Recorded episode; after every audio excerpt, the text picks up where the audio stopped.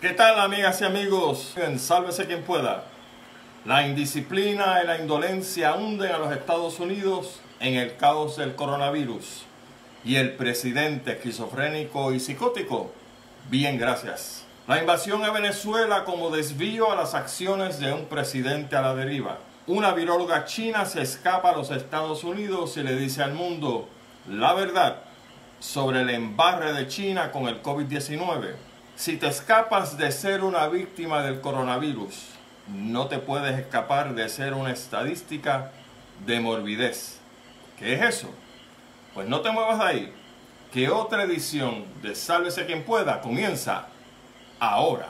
Saludos puertorriqueños, soy el ecólogo Gustavo Adolfo Rodríguez, bienvenidos a una nueva edición de este su programa SQP, Sálvese quien pueda, por aquí, por Facebook. Transmitimos todos los domingos a las 9 de la noche para ustedes y para todo Puerto Rico. Pueden ver los videos más cortos en nuestro canal de YouTube, SQP Sálvese quien pueda, y le pedimos que le den a la campanita subscribe para que se pongan al día porque este programa, que consta de una hora, lo estamos dividiendo en subtemas para facilitarle a usted si quiere aprender, escuchar sobre algún tema en particular, pues así es mucho más fácil. Recuerden que estamos en las siguientes plataformas de podcasts. Anchor.fm slash sálvese quien pueda. Estamos también en Breaker, en Google Podcast, en Apple Podcast, Overcast, Pocket Casts, Radio Public, Spotify, punto de vista pr.com y todos esos podcasts los puede conseguir poniendo el nombre completo de Sálvese quien pueda. Recuerden también que pronto estaremos bajo radio acromática y así también bajo una estación en el área sureste en Patillas. El nombre de este programa, Sálvese quien pueda, resume el estado mental, económico y social que nos ha dejado la inepta administración, cuatrenio tras cuatrenio, de los dos partidos políticos principales en Puerto Rico, los mismos que nos piden ahora que volvamos a votar por ellos. Cumplimos 15 años en la radio puertorriqueña y ahora 16 en las redes sociales, llevando a los puertorriqueños un mensaje que jamás ha cambiado. La única manera de devolverle el apellido rico a Puerto Rico es atacando de frente a los políticos tramposos, a los políticos ladrones y a los políticos manipuladores y de malas entrañas. Y eso se hace cuando reconocemos quiénes son los que desean el verdadero progreso de nuestra patria de una manera decente, sin agendas de enriquecimiento, y quienes no. Este ha sido y será un programa inteligente para gente inteligente. Amigos, antes de pasar a los temas de hoy, primero que nada un turno de privilegio personal para felicitar a mi querida hija Silvia Rodríguez Camacho, que se graduó de cuarto año de escuela superior y a cuyas actividades de graduación fuimos este pasado jueves. Un beso, mi cielo, te amo un montón. Silvia es la chiquita de la casa, así que hay chiquitos en la casa. Ya hay hombres y mujeres maduras, así que un beso, mi amor, te quiero un montón y estoy sumamente orgulloso de ti. En segundo lugar, Quiero disculparme, y lo digo honestamente, con la secretaria de Justicia, ex secretaria de Justicia, Denise Longo Quiñones. Voy a hacer esta disculpa pública porque siempre he pensado, o siempre pensé, que la ex secretaria Longo eh, era un fotuto más de esta gobernadora inepta de Puerto Rico. Y pensé eso cuando ella anunció públicamente que la investigación de los almacenes de Ponce, si ustedes recuerdan, iba a tomar, de acuerdo a lo que ella dijo, aproximadamente tres años. Y dije, caramba, esto es un tape fantástico porque en lo que esta gobernadora pues está en el poder hasta diciembre de este año y entonces enero del año que viene si gana las elecciones y si sale electa en las primarias, pues esta es la mejor manera de tapar a una persona como esta. Y resulta ser que no. Resulta ser que a lo mejor ella lo dijo para desviar la atención de lo que estaba pasando en Fortaleza mientras ella calladamente, como una buena araña, le estaba tejiendo eh, la red a la gobernadora tranquilita para que ella pensara que todo estaba piche san y que no estaba pasando nada. Mis excusas a la secretaria Longo Quiñones y es una pena que una mujer como esta pues haya salido de la vida pública de Puerto Rico. Vamos al primer tema de hoy, que es cómo el COVID-19 está explotando en los Estados Unidos. La nación norteamericana se ha convertido en el epicentro del COVID-19, con tres estados como poster child, como ejemplo, de lo que es un mal manejo de este coronavirus. Esos tres estados son California, Texas y Florida. Y estos dos últimos estados, recordemos que son Texas y Florida, de donde más cantidad de gente está llegando a Puerto Rico a través de nuestra única frontera con el mundo, digo, la única frontera que está activa, por decirlo así, que son los aeropuertos y en este caso específicamente el único aeropuerto que está abierto que es el Luis Muñoz Marín. En el caso de Texas, de las 69 mil camas disponibles en todo el estado, 55.800 están ocupadas, es decir, casi 81% y me refiero a camas en hospitales, por supuesto. En Florida, los condados de Miami-Dade, Broward y Palm Beach son los epicentros de ese del estado en estos momentos, donde ya se superan los 200.000 casos de contagio y se están prendiendo las alarmas en términos del cupo en los hospitales.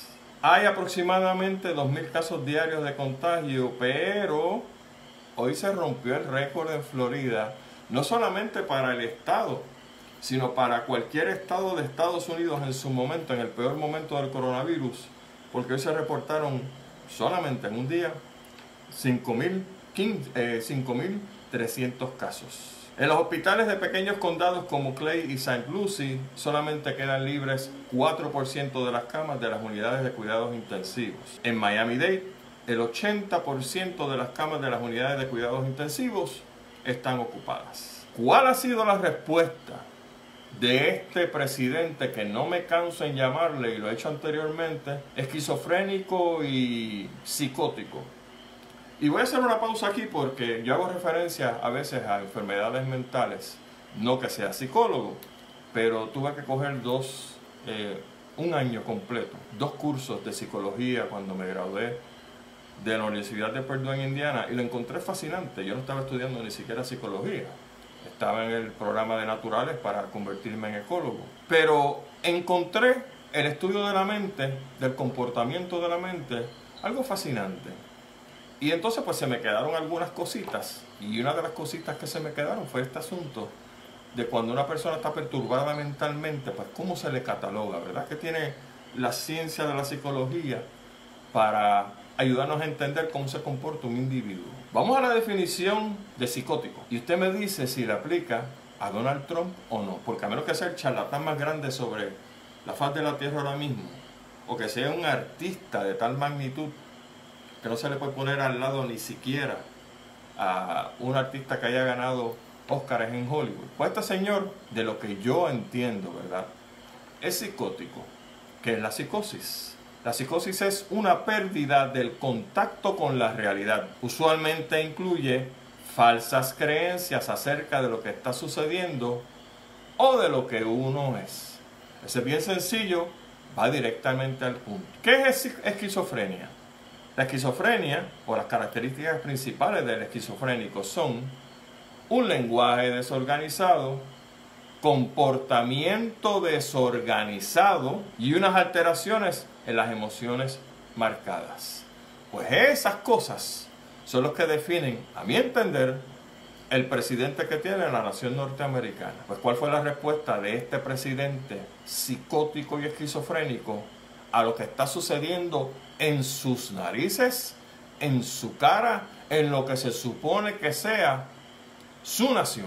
El presidente sostuvo esta semana que el 99% de los casos son inofensivos, lo que obviamente contradice la realidad, y que a propósito, debido a estas declaraciones, voy a entrar en la última parte del programa en lo que es la morbidez de una enfermedad. No se pierda eso porque eso está de lo más interesante y es básicamente de lo que no se está hablando cuando se hablan de las estadísticas del COVID. La Universidad de Johns Hopkins está diciendo que la tasa de mortalidad del coronavirus en Estados Unidos es del 4.6%, no del, del 1% como señala este señor. Los alcaldes de las ciudades de San Antonio y Austin en Texas y el regidor del condado Miami-Dade en Florida notificaron a la prensa que los hospitales están al límite y se están acabando las camas en las unidades de cuidados intensivos. Y mire, la preocupación que tengo es exactamente la misma que sucedió cuando Nueva York azotó el COVID-19 bien duro. Y es que la gente tratando de escapar entonces de esta maledicencia, nuestros hermanos boricuas, si están infectados o no estén infectados, pueden volver para acá. Y usted sabe lo que está pasando en el aeropuerto. Y si usted recuerda lo que expliqué la semana pasada con respecto a este chiste de ponerle a uno una pistolita, hacerle cuatro preguntas y soltarlo, sin darles ningún seguimiento, porque el Departamento de Salud no da seguimiento. Punto. Si diera seguimiento no tendríamos el lío que tenemos ahora en Puerto Rico con el asunto de la gente contaminada. Pues esto, este reventar del COVID en la primera ola, esta no es la segunda ola, recuerde bien, esto es la primera ola que se salió de ritmo gracias a estos insolentes e indolentes políticos que tienen en los Estados Unidos, sobre todo el Partido Republicano. Pues esa ola, señoras y señores, nos está afectando a nosotros a través de la única frontera activa que tenemos, que es el aeropuerto Luis Muñoz Marín. Digo la única porque obviamente ahora mismo no están viniendo cruceros y por lo tanto esa segunda frontera que sería el mar, pues no se está utilizando. Por ahí viene la invasión de los Estados Unidos a Venezuela. ¿Por qué estoy empatando el asunto este del COVID con una posible invasión a Venezuela? Vamos a ver dónde está el asunto. Este viernes en Noticias Telemundo, y esto yo, perdónenme ustedes, pero yo no lo he escuchado a nadie comentar esto. A lo mejor mañana lo hacen, pero como nosotros estamos cuatro pasos al frente de todas las estaciones de radio y de televisión, pues lo vamos a comentar con ustedes. Así que si usted lo oye por ahí, ya sabe dónde lo escuchó primero. Este viernes en Noticias Telemundo, el presidente esquizofrénico y psicótico Donald Trump fue entrevistado por el periodista José Díaz Ballard. Díaz Ballard le hizo la siguiente pregunta. For you, para el presidente. Venezuela, ¿is it Guaidó? Is it Maduro or is it a US intervention? Para usted, presidente, ¿Venezuela que ¿Se Guaidó? ¿Es Maduro o es una intervención de los Estados Unidos? Respuesta del presidente Trump. La voy a leer en inglés, luego la traduzco en español. It's freedom for their people. It's freedom. Venezuela was a rich country 15 years ago, and it's been destroyed by two people, but a system, a horrible system, and something will happen with Venezuela. That's all I can tell you. Something will be happening with Venezuela. Es la libertad de la gente, su libertad. Venezuela era un país rico hace 15 años, pero fue destruida por dos personas. Refiriéndose a Chávez y Maduro. Pero este sistema, este sistema horrible, pero yo le aseguro que algo va a ocurrir en Venezuela. Eso es todo lo que le puedo decir. Algo va a ocurrir en Venezuela. Díaz Baralt, en la entrevista, trató de presionar al presidente Trump para que dijera pues, que ese algo, ¿no? ¿De qué está hablando? Trump respondió lo siguiente: Will be los Estados Unidos. Will be very much involved. We're going to take care of the people of Venezuela, enfatizó el presidente Trump. Vamos a la lectura de esto, señoras y señores, porque, como siempre en la política, no es lo que se dice, sino el entre líneas. Igual que los políticos. No es el político que usted tiene de frente, es la gente que tiene él detrás. Mi lectura del asunto. Este asunto de meterle mano a Venezuela, en este caso y en estos momentos, es el viejo truco de cualquier político de que cuando tiene problemas dentro de su casa, levantar el patriotismo norteamericano, en este caso en contra del comunismo, porque ustedes saben cómo son los republicanos estos, que ellos ven comunistas en el closet, eh, en la cocina, levantan la tapa del inodoro, sale un comunista. Usted sabe la mente enfermiza de ellos, ¿no? Pues eso es lo que hay en ese cerebro. Por lo tanto, el presidente lo que puede tratar de hacer ahora es levantar, olvidarse del asunto del COVID, olvidarse del revolú que tiene en la economía y levantar entonces el patriotismo norteamericano diciendo que vamos a acabar con el comunismo.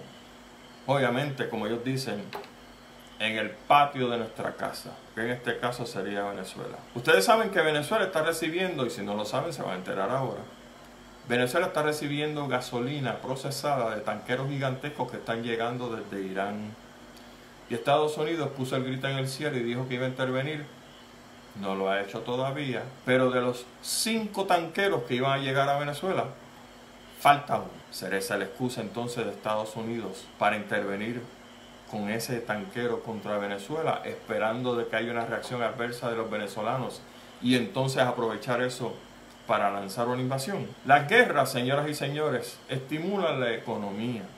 Si usted tiene la economía bastante desastrosa como la está teniendo Estados Unidos ahora, debido a los múltiples cierres y al desfase en la línea de producción que ha tenido el COVID, este es un momento que sería muy adecuado para impulsar la economía en Estados Unidos gracias a una intervención militar que es sumamente necesaria, de acuerdo a los republicanos, en nuestro hermano país de Venezuela. Pregunta, si hay una invasión, ¿es para sacar a Maduro del panorama y para poner a Guaidó en el poder? ¿O es para hacer eso y establecer una presencia militar en Venezuela para controlar los tentáculos de los chinos y de los rusos en ese país, y vamos a eso ya mismito, porque lo que estamos hablando no es broma. Por ende, ¿cuáles serían las metas militares para saber hasta qué punto tropas norteamericanas estarían dispuestas a enfrentarse a tropas pro Maduro? Ustedes saben que Venezuela no es cáscara de coco. No estamos metiéndonos en Irak o en Irán, donde allí pues básicamente es desierto, todo es plano. Y es fácil establecer una logística. No en Venezuela. Venezuela tiene montañas extensísimas, altísimas. ¿Será Venezuela entonces, dependiendo de las metas militares, se convertirá una invasión a Venezuela en el próximo Vietnam de los Estados Unidos? ¿Están los Estados Unidos realmente detrás del petróleo de Venezuela con la excusa de que quieren reinstaurar la democracia? ¿O es para controlar el petróleo que tiene ese país que por si usted no lo sabe, los cálculos son que Venezuela tiene aproximadamente unas reservas de 296.5 billones de barriles, lo que equivale al 20% del total de las reservas del planeta. Yo no sabía eso, pero cuando leí este dato, las cosas hacen mucho sentido de por qué Estados Unidos quisiera estar metido allá adentro. Ellos producen petróleo a través del fracking, pero una nación que controle como Estados Unidos, poderosa, 20% de las reservas del mundo. Estamos hablando de, como dicen los gringos, big business. ¿Cuál sería el rol de Puerto Rico en una invasión hacia nuestros hermanos de Venezuela? ¿Cómo responderían las naciones amigas de Venezuela ante una invasión militar? ¿Cómo responderían esas naciones a las naciones eh, suramericanas que respalden una invasión militar de Estados Unidos a Venezuela. ¿Cuáles son los intereses de China y de Rusia en Venezuela? Ahora vamos a explicar lo que estaba señalando anteriormente. La China le prestó a Venezuela 50 billones con B de burro de dólares en dólares americanos durante cinco años que ya comenzaron para financiar 201 proyectos de vivienda. Los chinos firmaron un acuerdo con la compañía Orinico de Venezuela para hacer un mapa de las áreas mineras en todo el país. Y estas áreas mineras incluyen un montón de minerales, como ustedes pueden pensar, pero sobre todo oro. Otro dato sumamente interesante. Las reservas de oro de Venezuela están concentradas en la parte sureste del país. Y se calcula, hablamos del petróleo, ¿verdad? Se calcula que Venezuela tiene aproximadamente 10 mil toneladas de oro. esperando que alguien lo saque. 10 mil toneladas de oro que se traducen en 20 millones de libras de oro. Váyase por ahí y pregunte cómo está el oro en el mercado. ¿Verdad que el oro se ha disparado? ¿Usted sabe cuánto vale una libra de oro? Cerca de 19 mil dólares. Multiplique 20 millones de libras de oro por el precio actual, ¿verdad? 19 mil dólares la libra. ¿Usted sabe cuánto tiene Venezuela guardado en reserva de oro? 380 billones con B de dólares. Y eso es si el oro no sube más. ¿Que el oro vaya a depreciar? Mm, no parece que eso va a ser así.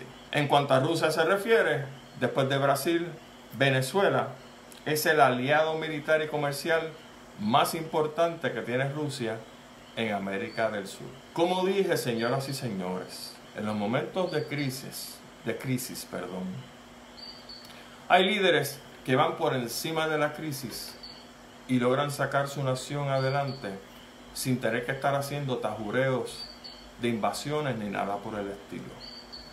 Este señor esquizofrénico y psicótico no es, no es un líder típico. Se vale de artimañas, se vale de trampas, se vale de mentiras para engañar a los incautos que tienen Estados Unidos, sus seguidores. Óigame, y déjeme decirle, eh, cada vez que yo oigo los seguidores hardcore de Trump, yo lo que estoy oyendo son los mismos seguidores que tenía Jim Jones. ¿Se acuerdan aquel líder religioso? Creo que fue a finales de los años 80, principios de los 90, que por alguna razón este, le dijo a sus seguidores que vivieran, bebieran cicuta y se murieron, qué sé yo, un chorrete de gente. Varios miles de personas, incluyendo por supuesto al chiflado este de Jim Jones. Pues cada vez que yo oigo o veo, escucho un seguidor de Trump, me da esa misma impresión. Son gente que está como él desconectada de la realidad. No saben la diferencia entre una situación real y una situación falaz a menos que su líder se lo diga. Están desconectados y esa gente es muy peligrosa. El fanatismo, como ustedes saben, es peligroso en cualquier liga, sea a nivel de religión o a nivel de política.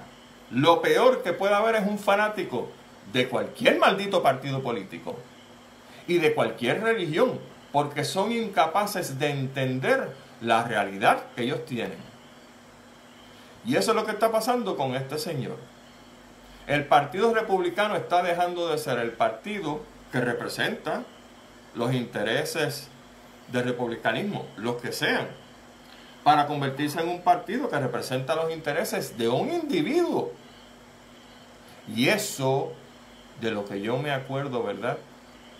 Por ahí es que empieza a rayar el totalitarismo cuando no se siguen unos principios y se siguen al líder que representan esos principios. Y ahí está la base. Gente enferma siguiendo un líder enfermo. Vamos a hacer una pausa, mis amigos, y en estos momentos voy a dejarle con ustedes a Marla Díaz, nuestra productora, para que nos hable un chispito sobre las cosas que estamos viendo aquí en internet.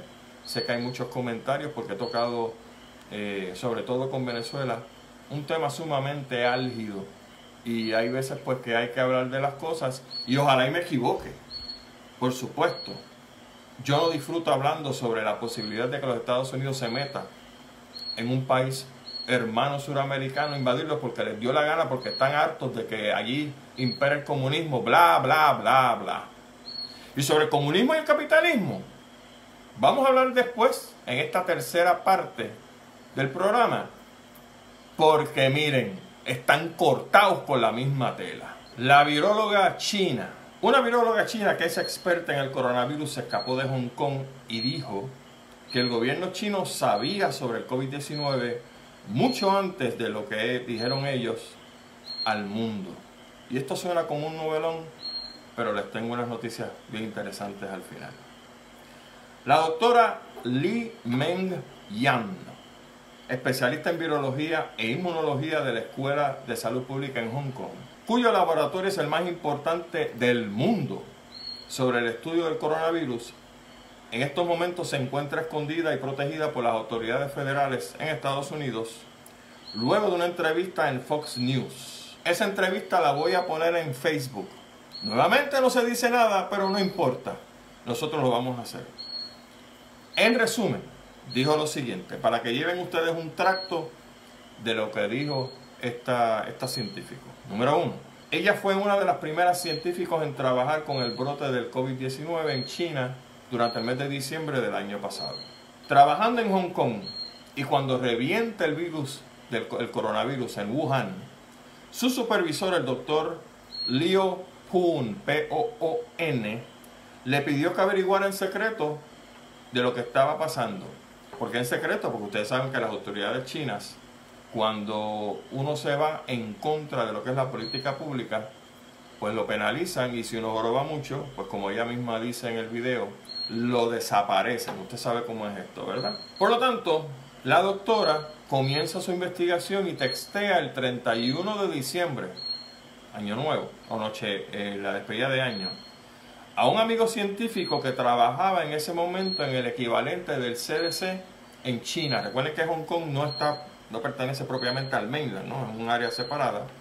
Pero ella textea el 31 de diciembre a este amigo de ella, científico también, que está en la China, en el CDC, lo que viene siendo el CDC de la China. El amigo le textea que los casos se están encontrando mayormente en tres familias, los casos de coronavirus, y por lo tanto, este virus se contagia de persona a persona. Porque si fueran casos aislados, una familia aquí una allá, pues no había problema. Pero los clusters, los grupos que se estaban contaminando eran grupos familiares. Otros científicos le dicen a ella que no se puede discutir esta información públicamente, pero que todo científico que sea llamado a trabajar al área de Wuhan debe usar mascarilla. El 9 de enero del 2020, este año, como ven unos 10 días después de ese texto, Basado en la información que le da el gobierno chino, la Organización Mundial de la Salud emite un comunicado diciendo que el COVID-19 no se transmite de persona a persona. La Organización Mundial de la Salud no lo dijo porque estaba encubriendo a los chinos. Es la información que le ofrecen los canales eh, principales y oficiales de China a la Organización Mundial de la Salud. El 16 de enero, los colegas de la doctora Yan en Hong Kong le piden que contacte a sus amigos científicos en China porque el gobierno chino no estaba brindando ningún tipo de información de lo que estaba pasando en Wuhan. Los científicos le informaron a la doctora Yan lo siguiente. Número uno, la transmisión del virus de persona a persona se estaba recrudeciendo en Wuhan. Número dos, no había equipo de protección ni para pacientes ni para doctores. Y si ustedes recuerdan los videos en aquel momento de China, estaban los cadáveres literalmente tirados en el piso en los hospitales. Número 3. El gobierno no le estaba permitiendo a los doctores de los hospitales a decir nada públicamente, ni al personal del CDC de la China a decir nada públicamente, y menos los familiares de las personas que estaban cayendo como moscas no podían hacer declaraciones a ningún miembro de la prensa, fuese local o internacional. La doctora Yan le informa a su supervisor, el doctor Pon, lo que estaba pasando. El doctor le dijo que se mantuviera callada y que tuviera cuidado porque los podían desaparecer. Pasan varios días y el silencio del gobierno chino con respecto al impacto negativo que estaba teniendo el coronavirus en Wuhan le preocupa a la doctora Yan porque la gente seguía enfermándose y la gente seguía muriendo. A la doctora Yan le preocupó también que el subdirector de la oficina o laboratorio donde ella trabajaba, que estaba adscrito a la Organización Mundial de la Salud, este señor se llamaba o se llama el profesor Malik Peiris, sabía lo que estaba pasando en Wuhan, pero mire, callado. 19 de enero 20 días después de ese primer texto de la doctora Yan, al ver que su supervisor no hace nada, al ver que el subdirector del laboratorio tampoco hace nada, la doctora Yan por su cuenta contacta un bloguero en los Estados Unidos y le empieza a enviar información de lo que ella entiende que está pasando allá. La información llega inmediatamente a varios medios noticiosos en Estados Unidos y esos medios noticiosos contactan al gobierno chino. El 20 de enero, mire cómo son las cosas, eso fue el 19. El 20 de enero, al día siguiente, el gobierno chino emite un comunicado. Dice que el COVID-19 se propaga de persona a persona. ¿Por qué están diciendo eso el día después de enviar información al bloguero? Porque el bloguero se lo envía a la prensa, la prensa contactó al gobierno de China y obviamente le dijeron, pues nos descubrieron, vamos a tener que decir algo aquí. Y ese momento dijeron la verdad.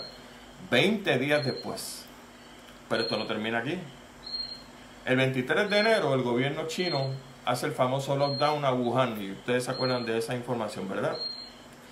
Varias semanas después de este incidente del 20 de enero donde el gobierno chino admite que el coronavirus se transmite de persona a persona, el bloguero le envía una información o un mensaje a la doctora Yan y le dice que su vida peligra y que debe largarse lo más rápidamente posible de Hong Kong porque probablemente la van a desaparecer. El boguero le pregunta a la doctora si quería irse a vivir a los Estados Unidos para decirle al mundo lo que estaba pasando.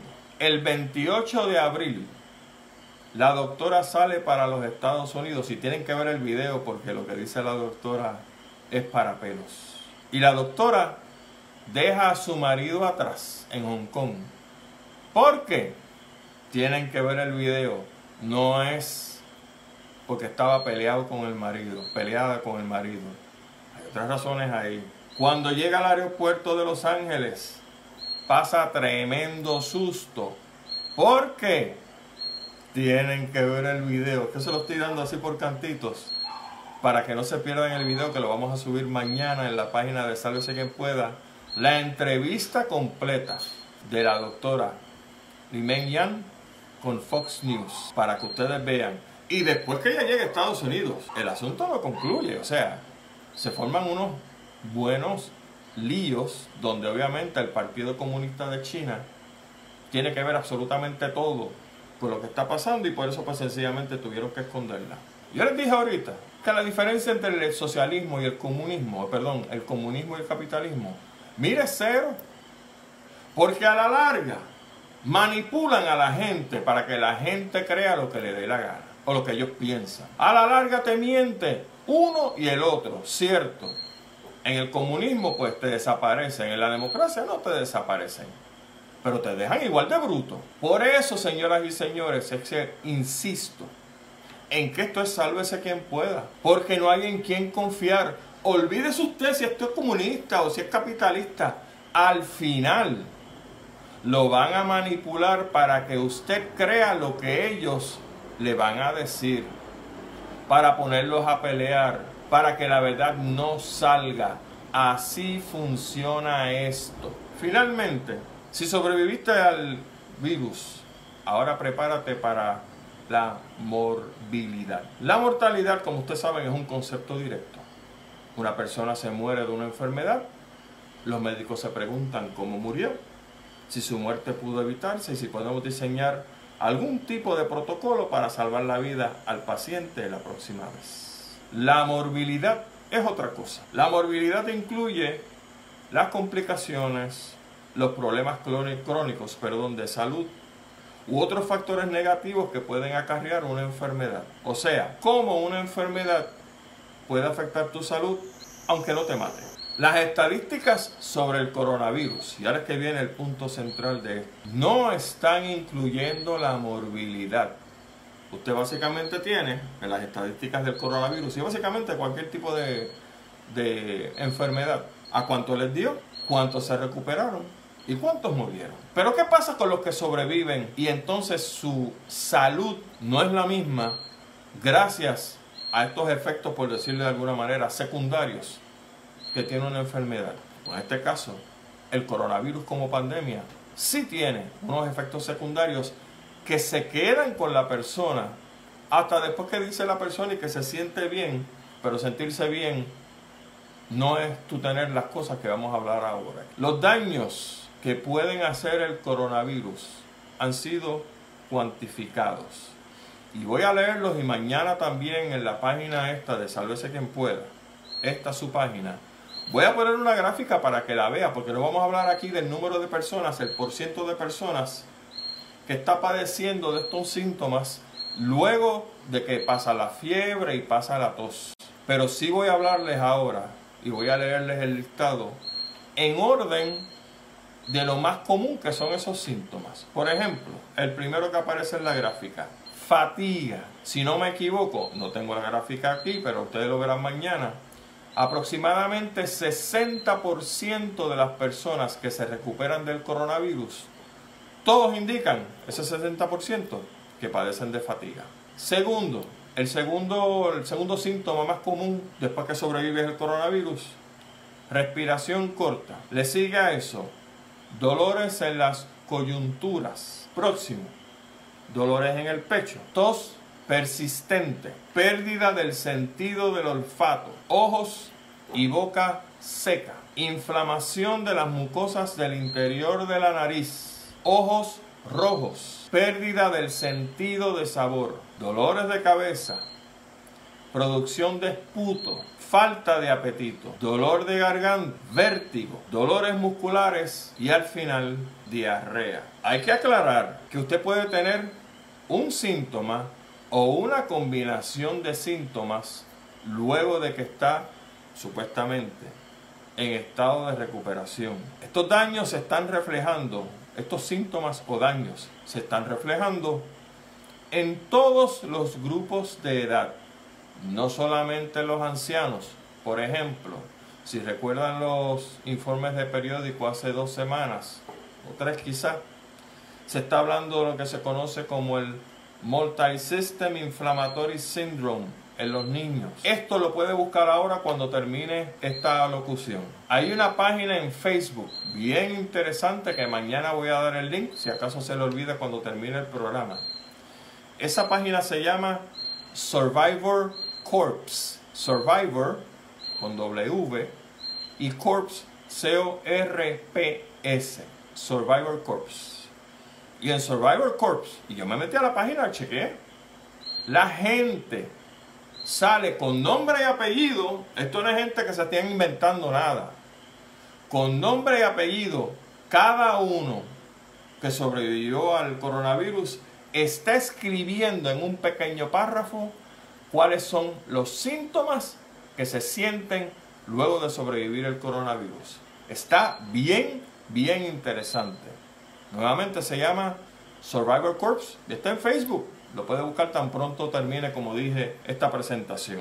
Los investigadores de la revista The Atlantic le siguieron la pista a varias personas durante múltiples meses, descubriendo que muchos de ellos tuvieron uno o varios síntomas, de los que acabo de mencionar, por supuesto, que no terminaron cuando dejaron de producir anticuerpos, que de hecho, no tal cárcel los españoles creo que encontraron, pero nosotros lo habíamos identificado antes a través de otras fuentes, que los anticuerpos del COVID-19 se acaban. En otras palabras, usted le da el COVID-19, el coronavirus, produce anticuerpos, sobrevive la enfermedad, los anticuerpos están activos cierto tiempo, después se acabó y como ya no tiene anticuerpos, el coronavirus puede volver a darle. Es así de sencillo.